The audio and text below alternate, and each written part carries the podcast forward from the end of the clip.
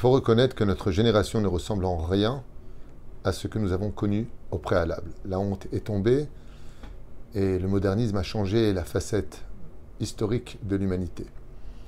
Mais il est évident que si on s'en référait à la Bible, on constatera qu'un homme n'a pas pu sauver l'humanité du nom de Noah en hébreu et Noé en français. Pourquoi? Juste après cela, dix générations plus tard, un homme du nom d'Abraham, Abraham, lui par contre peut sauver l'humanité et le ramener à la raison et au monothéisme. Eh bien, cela se trouve justement au niveau de leur comportement.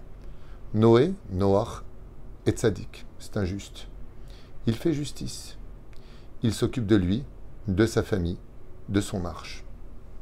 Tandis qu'Avraham Avinu, Av Amon Goïm, il n'est pas que le père de son judaïsme, premier père du peuple d'Israël.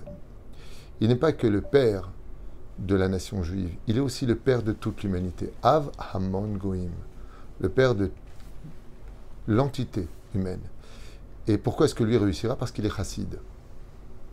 Chassid veut dire c'est celui qui sait regarder les points positifs de l'autre. Chassid veut dire celui qui vient aider et pas juger. Et chassid, c'est celui qui vient relever les points bas de l'autre pour les monter vers le haut. C'est ça le domaine du chassid.